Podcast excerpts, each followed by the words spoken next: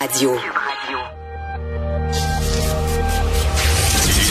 Du, Trisac. L'o- L'original. Radio. Du Trisac. Votre plaisir coupable. Cube Radio.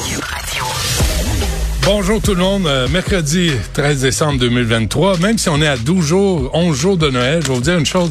Les gens sont pas plus gentils ici. Avec moi, Jean-François, que t'as, ah, t'as un beau là. Je sais que c'est des insultes déguisées, des méchancetés. Mais bref, euh, on vit avec, euh, en passant vers 13 heures, euh, réflexion. On n'a pas de chiffres, j'ai pas de données, j'ai pas...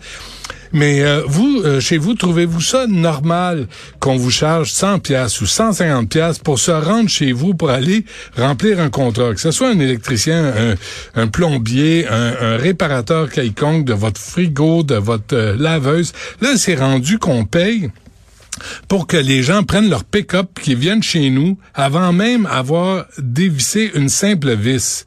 On va parler à Charles Tanguay qui est, euh, qui, est censé, euh, il est responsable et est censé nous aider, nous, les, consommateurs de l'Office de la protection du consommateur. Moi, je trouve ça, je trouve ça intéressant, puis j'ai pas de chiffre là, avancé, là. mais euh, dès qu'on appelle quelqu'un, on vous charge 100 ou 150 pièces avant même de se pointer à face. Ah, tu dis, c'est comme euh, aller au restaurant puis on, on vous demande votre pourboire avant d'avoir été servi. M- mettre les choses en l'ordre. Puis vers midi, Nancy Audet, qui est entre autres autrice et marraine pour marraine pour la fondation des jeunes de la DPJ. Euh, les fêtes s'en viennent. Je me souviens d'avoir fait un topo au frontières là-dessus. Les enfants à la DPJ qui attendaient leur mère, leur père sur le bord de la porte, euh, qui venaient pas, les euh, éducatrices qui sont là, euh, qui sont passent, qui, qui passent Noël avec ces petits pits là, qui, qui qui demandent juste à voir leurs parents. Ça brise le cœur. On va en parler. Puis si on peut aider collectivement, il y a une adresse aussi là. Si vous voulez faire un don, c'est euh, www.fondationjeune au pluriel dpj.ca.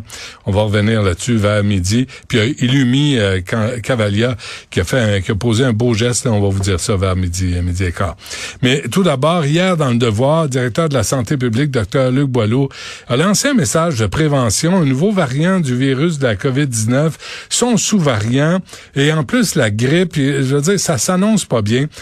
Avec nous, Nancy Delagrave, qui est physicienne et coordonnatrice scientifique du collectif COVID Stop. Nancy, bonjour.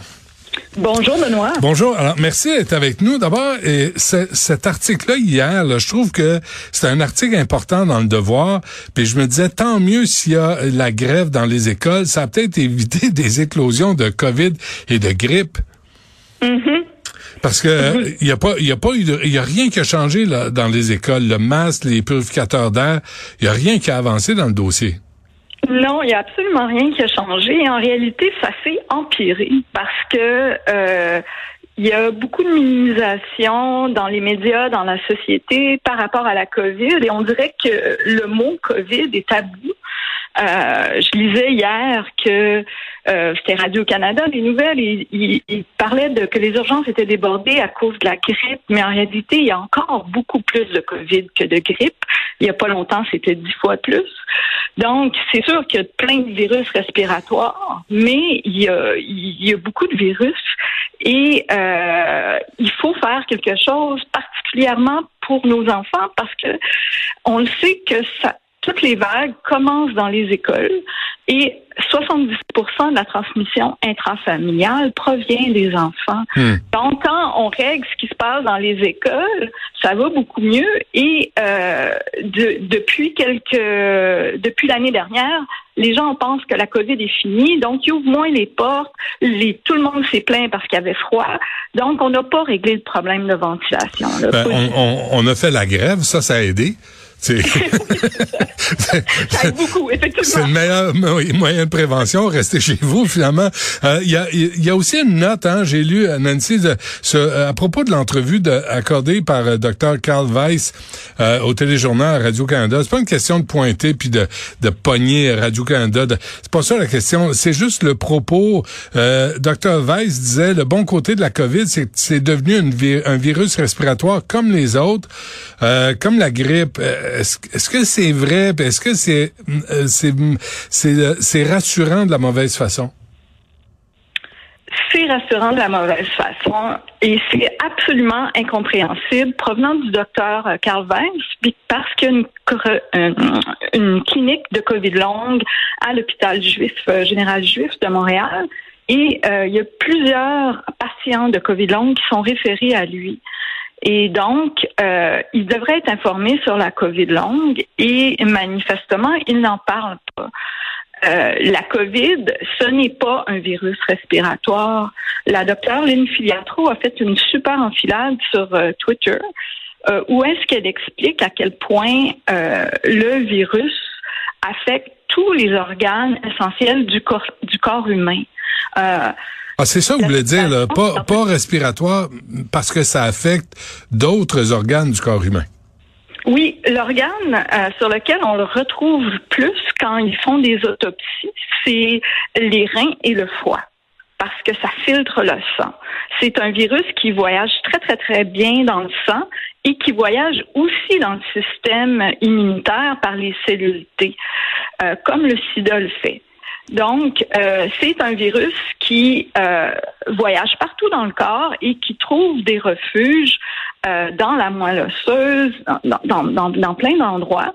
Et c'est pour ça, par exemple, que l'Association cardiovasculaire européenne dit que les risques d'avoir un, un, décès cardiovasculaire après la COVID dans les 18 euh, mois qui suivaient, c'était six fois plus élevé que quelqu'un qui n'avait pas la COVID. Pourquoi on n'entend pas ça au Québec? Je ne sais pas. On dirait que on a été dans le message, on recommence l'économie, c'est important, euh, on veut vivre comme avant.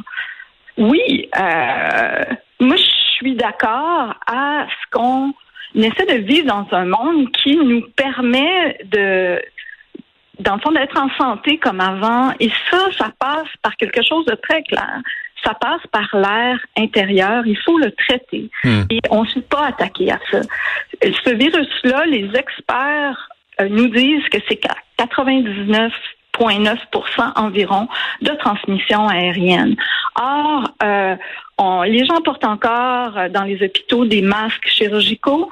Ça, ça laisse passer 50 du virus. Euh, c'est possible d'avoir des normes de ventilation qui font en sorte que le virus ne se transmet presque pas à l'intérieur. Il y a une nouvelle norme de HRI, HRI 241, mmh. qui permet presque pas d'avoir de transmission à, à plus qu'un mètre. Mais dans, dans quel euh, contexte, de quelle façon?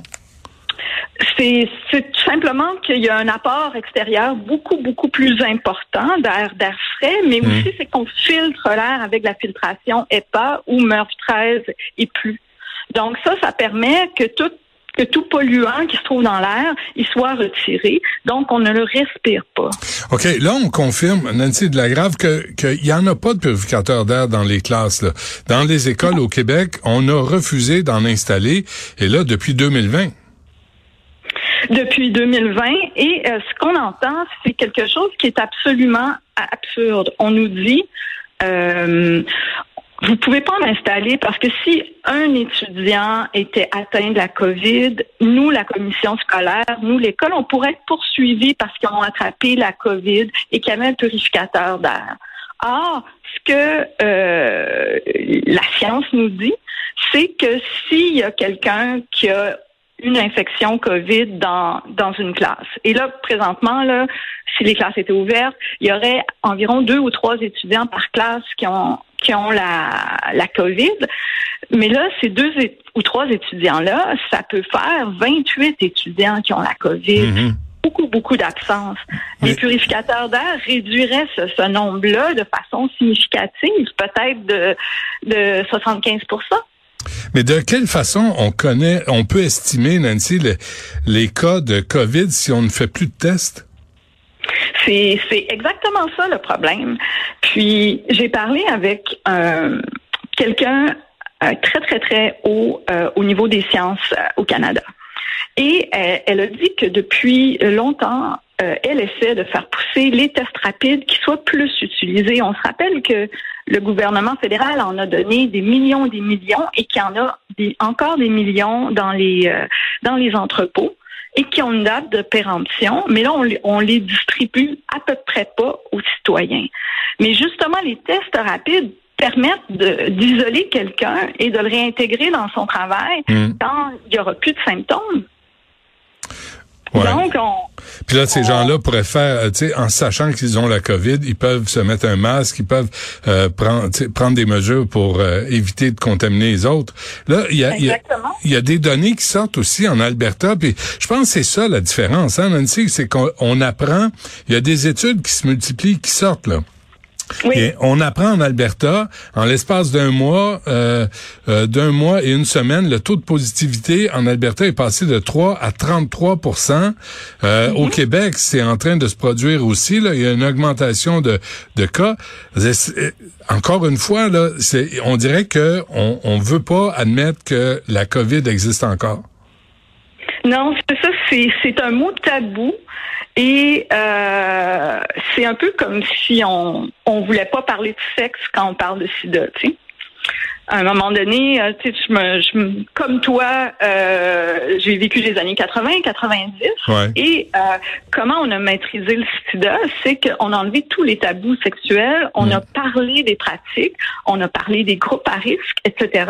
Ben, on doit faire la même chose avec la COVID. Premièrement, dire qu'elle se transmet par aérosol, et ça, ça veut dire qu'on doit traiter l'air intérieur. C'est super important parce qu'on respire beaucoup plus de litres d'air par jour que l'on mange ou boit. Hmm. Mais on n'accepte pas de de boire de l'eau qui est impure. On, respire 11 000, 11 000 litres d'air par jour. Et dans le fond, toutes les particules qui ont moins de 5 microns, elles sont absorbées directement dans le sang au niveau des alvéoles. Or, 85% de la charge virale de la COVID, elle est dans les aérosols de moins de 1 micron. Là, il y a, d'autres données là sur euh, sur, euh, le, virus respiratoire syncytial. Ça, il faudrait que tu m'expliques c'est quoi là. Je ne sais pas, mais euh, il y a des risques plus élevés de bronchiolite. ça non plus, je suis pas sûr de, savoir c'est quoi. C'est il y a il y a des séquelles à la suite de la contamination à la COVID 19. Effectivement. C'est que le virus respiratoire syncytial, c'est un virus où les enfants et les personnes âgées sont particulièrement vulnérables. Et ce qui se passe après la COVID, c'est que notre système immunitaire, il est, euh, il est affecté. Ça, c'est quelque chose qui se passe après plusieurs virus. Ça peut se passer après la grippe, mais ça se passe après euh, ah, voyons, j'ai de la misère à le traduire, mise en... La rougeole? oui, c'est ça, c'était exactement ça, la rougeole. Donc, il y a une étude israélienne au niveau des enfants qui montre que, premièrement, il y a un risque plus élevé d'amygdalite à streptocoque euh, après la COVID. Et il y a aussi une étude américaine auprès de 230 000 enfants qui montre que le risque est plus élevé d'avoir une infection VRS, donc virus respiratoire syncytial, après une infection COVID. Donc, on parle de 230 000 enfants. C'est une étude euh, fiable. Et moi, j'ai j'ai des médecins avec qui je communique qui sont dans des urgences pédiatriques et ils nous disent qu'il y a énormément de cas de co-infection. Les enfants ont la COVID, des fois la grippe, et euh, le virus respiratoire syncytial en même temps. Ils ont une ou deux infections en même temps. Et c'est que après la COVID, c'est montré qu'il y a une vague de pneumonie euh, bactérienne qui euh, s'installe. C'est pour ça que des gens ont attrapé la, la, la, COVID, puis après ça, ils ne se débarrassent pas de leur rhume, ils continuent à tout euh, faut qu'on se quitte, Nancy, mais juste un mot sur euh, la COVID longue, parce que ça non plus, c'est pas disparu euh, par enchantement. Non, exactement. Il y a un Canadien sur neuf qui a la COVID longue. Donc, si euh, le ministre Dubé euh, est préoccupé par les employés du système de la santé, ils devraient euh, régler le cas de la COVID longue. C'est aussi le cas pour les professeurs. Ils sont très affectés pour la COVID longue. Après trois infections à COVID, on a 37,9% de chance d'avoir la COVID longue. Donc, euh, OK, mais là, on n'entend rien. Là. Carl Weiss va à Radio-Canada, puis il va dire c'est comme une grippe. Euh, la COVID, là, c'est juste un, gros rhume. Euh, faut, faut arrêter de dire ça. Faut complètement arrêter de dire ça. Puis, euh, je sais pas, il faut trouver un, un une façon de passer la bonne communication. Et on n'est pas dans la campagne de peur. J'entends ça, des groupes anti-masques, anti-vasques. On n'est pas là pantoute. On veut juste avoir des attitudes lucides et responsables par rapport à notre nouvelle réalité. Puis si on, on, trouve un médicament, un miracle qui va enlever tous ces effets-là, ben hmm. on, on, réajustera là. Hmm. Euh, très bien. Nancy Delagrave, physicienne et coordonnatrice scientifique du collectif COVID Stop. Euh, merci. joyeux Noël et bonne année malgré tout. Puis euh, pas trop de bisous là. Hein? Faut faire attention. Je te promets. Merci beaucoup, Benoît. Ça m'a fait plaisir d'être avec toi. Merci. Bye bye. À la prochaine.